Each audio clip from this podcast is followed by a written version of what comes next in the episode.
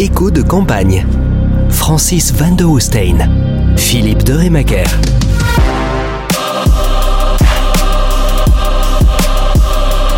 Eh bien voilà notre dernier écho de campagne avec Francis Van Hoostein. Bonjour Francis. Bonjour Philippe, bonjour à tous et à toutes, je suis ravi de vous retrouver. Ah bah d'autant plus que finalement le pire ne s'est pas produit. Alors en disant ça, on prend un peu position évidemment, mais on ne s'est pas caché euh, non plus euh, de ce que on, verrait le plus facilement euh, arriver nous en âme et, conscience.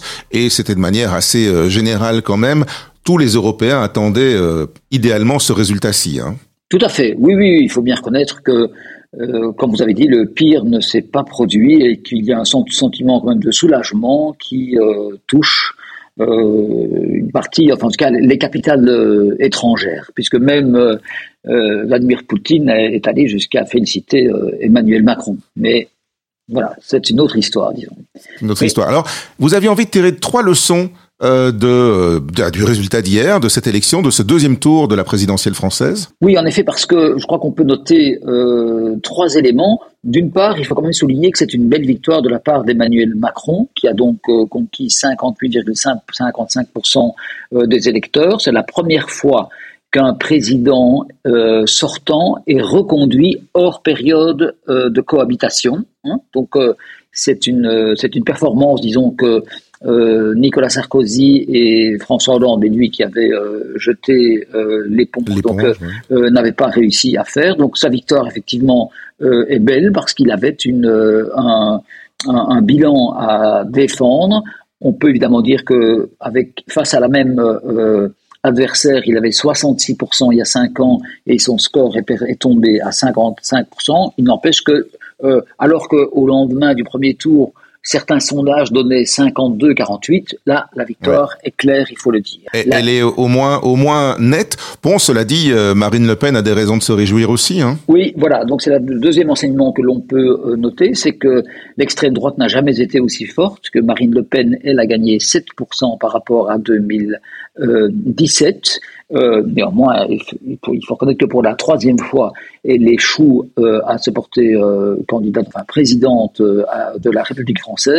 Donc, je dirais que c'est une est-ce que c'est un, un, bel échec? C'est en tout cas euh, une défaite, disons, euh, honorable. Oui, c'est pas passé loin en tout cas. Euh, voilà, on l'a déjà dit euh, plusieurs fois. Ça monte à chaque fois. Euh, donc voilà, il, va falloir, il va falloir se poser les, les, les vraies questions aussi parce que il y a une abstention record aussi. Voilà, c'est effectivement le troisième enseignement. On est à plus de 28 de d'abstention. Il y a également de 6,2% de votes blancs et nuls. Donc cela révèle effectivement euh, de, de, grandes fractures au sein de la société euh, française. Alors vous, vous releviez, parce qu'on en parlait euh, avant, beaucoup de commentateurs suite au deuxième tour disent qu'il y a une véritable, il y a un schisme entre la France des villes et la France des campagnes. Vous dites qu'il faut relativiser un peu parce qu'en fait le deuxième tour c'est quand même c'est un peu biaisé quoi. Oui, c'est-à-dire que forcément au deuxième tour il n'y a plus que deux candidats, donc c'est ainsi que l'on peut considérer que la France est binaire, qu'il y a euh, que, la France est fracturée en deux. Et donc j'écoutais plusieurs commentateurs euh, ce matin sur France Inter et euh, notamment euh, Brice Teinturier, donc qui est le patron de l'Ipsos, qui lui qui estime qu'il y a en fait une, trois ou quatre France. Euh, et, il pense que la, la, la, comment dire, la photographie la plus euh, réelle de la France est celle que l'on voit au soir du premier tour. Autrement dit, aujourd'hui, il y a au moins trois France, disons celle d'Emmanuel Macron, celle de Marine Le Pen, celle de euh, Jean-Luc Mélenchon, et puis malgré tout celle des abstentions aussi. Ce qui euh, révèle effectivement des fractures qui sont, comment dire, plus brouillées que celles que l'on pourrait dire. Euh, c'est vrai que Emmanuel Macron euh, a, connu, enfin, comment dire, beaucoup de succès dans les villes. Donc, on pourrait dire qu'il y a un Emmanuel des villes et une Marine des champs, mais ça doit être plus nuancé parce que Jean-Luc Mélenchon, par exemple, était arrivé en tête dans euh, plusieurs euh, villes de France, plusieurs grandes villes de France. Et si l'on remarque, il y a d'autres factures aussi qui apparaissent, notamment au niveau des âges. Par exemple, le, la, la, catégorie d'âge où Marine Le Pen arrive en tête, euh, de peu, mais elle arrive en tête, c'est entre, c'est dans les 50-59 ans. Dans toutes les autres catégories, Emmanuel Macron, pardon, qui arrive en tête, parfois de peu, mais il performe par exemple chez les plus de 65 ans et chez les 18-25 ans. Alors j'entendais des commentateurs qui relient ça en fait euh, à toute la polémique autour de l'âge de la retraite. Euh, oui, oui, c'est peut-être euh, peut-être que vous avez raison. Euh, Parce que les 55, 59 ans euh, voient déjà arriver, voient arriver le coup près, se disent oula, ça va reculer si on vote pour l'un, tandis que l'autre, elle nous promet, mais on a déjà décortiqué ça, c'est pas tout à fait juste non plus, euh, qu'on pourra partir plus tôt. Et puis ceux qui sont déjà retraités, en fait, ça les concerne plus vraiment. Hein. Oui, tout à fait. Ce qui est quand même à noter, voire un peu inquiétant, c'est que Marine Le Pen a quand même progressé euh, auprès de ce qu'on appelle la France qui travaille, donc entre les, les, les, 25 et les 65 ans. Donc là, elle a quand même encore euh, clairement euh, progressé. Évidemment, comme tous les commentateurs l'ont dit, euh, il serait quand même exagéré de dire que les 42% de Français, un peu moins, qui ont voté pour Marine Le Pen, sont tous, je dirais, des fascistes et des gens d'extrême droite bon, moi j'ai déjà du mal à imaginer ça pour euh, les populations euh, des, euh, des dom-tom, de la Guadeloupe, de la Martinique. on a du mal à imaginer. Et pourtant là-bas, elle est ressortie vainqueur partout. Très, largement. Mais donc là, c'est le côté, c'est le, ce sont les antivax, je veux dire, et ce sont les, les, ce sont les difficultés à gérer la crise de Covid qui ont expliqué que il y a eu un réflexe anti-Paris et donc anti-Macron.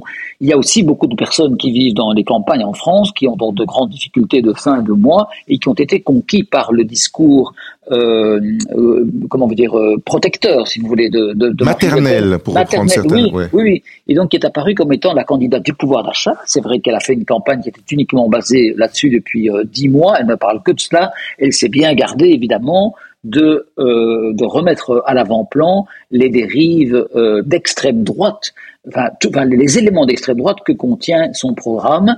Et là, il faut dire que Éric Zemmour l'a beaucoup aidé, puisque lui a mis en évidence toutes les dérives. Paquet, hein oui, mais donc il l'a beaucoup aidé. Donc c'est lui qui, a, qui a remis à l'avant-plan toutes les dérives identitaires que l'on peut euh, imaginer, mais qui figurent également dans le programme de Marine Le Pen. Mais donc ce n'est pas ça qu'elle a mis à l'avant-plan, et c'est ce qui explique sans doute son succès. Évidemment, Éric Zemmour dit le contraire. Il dit que c'est ce qui explique son, son insuccès. Mais donc voilà, on va les laisser, je veux dire, euh, débattre se entre eux. En revanche, ce qui est plus intéressant, c'est de voir ce qui s'est passé à gauche, puisqu'on sait que le, le, pactole, disons, que visaient les deux euh, candidats était celui euh, sur lequel trônait Enfin, sur lequel trône toujours Jean-Luc euh, Mélenchon.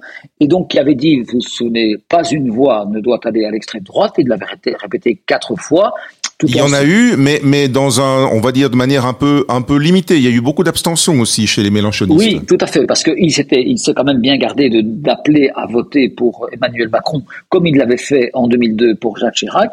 Mais donc, les sondages démontrent que 42% quand même des électeurs de Jean-Luc Mélenchon ont voté pour Emmanuel Macron, 17% pour Marine Le Pen et 41% euh, ont, été, ont voté blanc nul ou euh, se sont abstenus.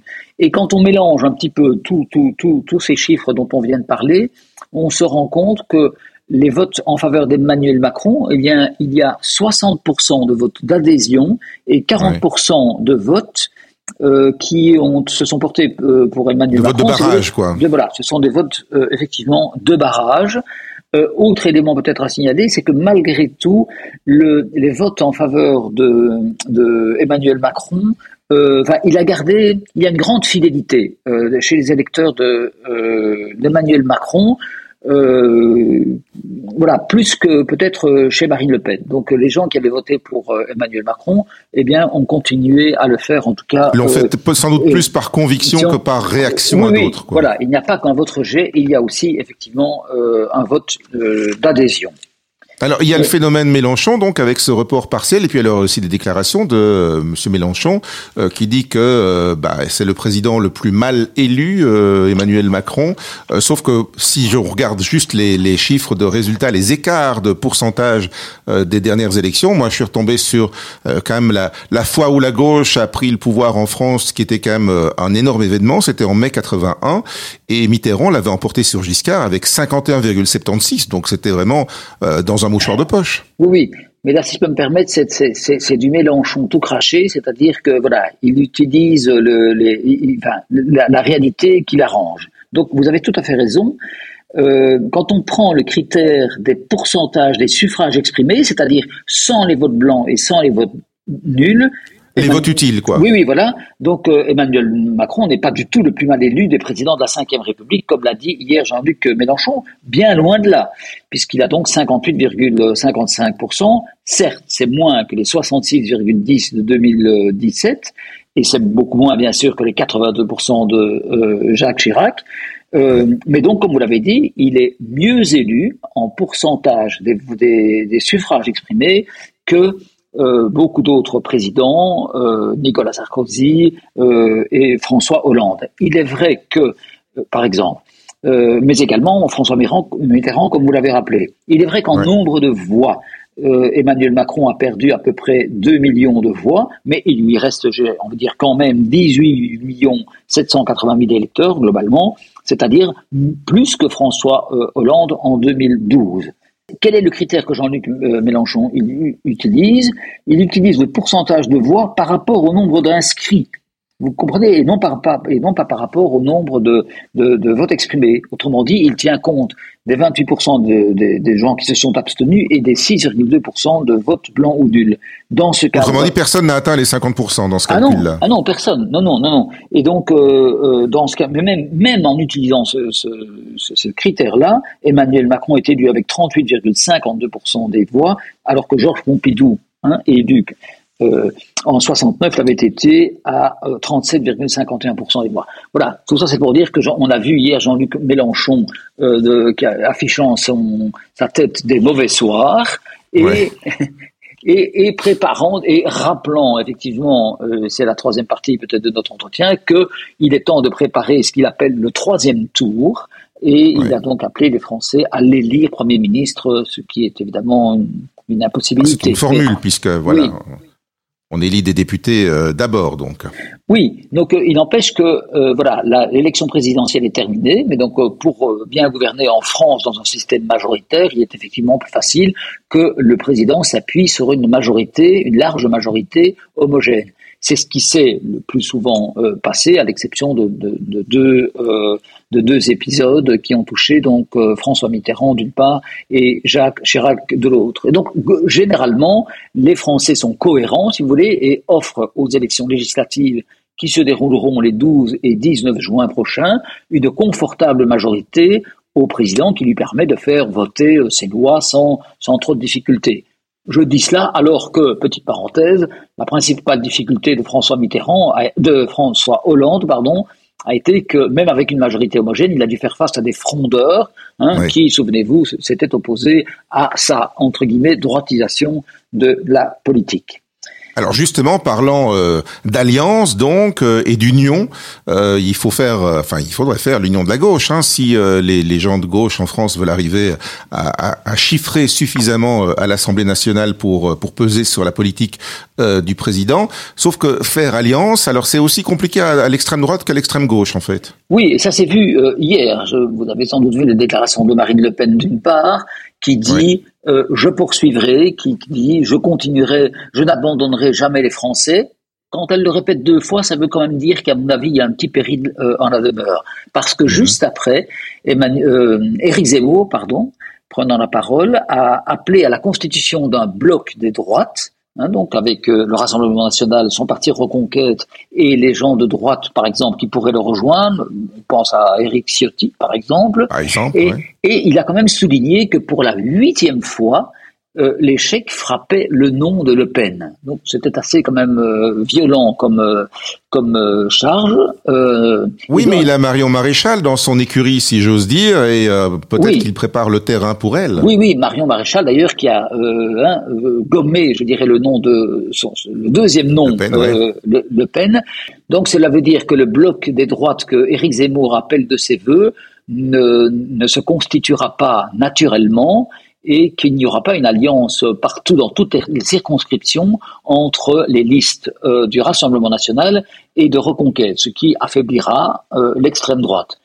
Et, euh, et, de l'autre côté, c'est pareil. Hein, voilà, exactement. On se compte un petit peu, mais on sent bien que c'est un peu tiède. Oui, oui, parce que là aussi, Jean-Luc Mélenchon, bien sûr, qui est arrivé en tête, disons, des, des candidats de gauche au premier tour, Vous savez qu'il est à la tête d'un parti qui s'appelle les Insoumis, mais dans sa tête, les Insoumis, ça veut dire, enfin, le, ce qu'il adresse aux autres, c'est soumettez-vous à moi, et vous deviendrez ainsi euh, réellement des Insoumis.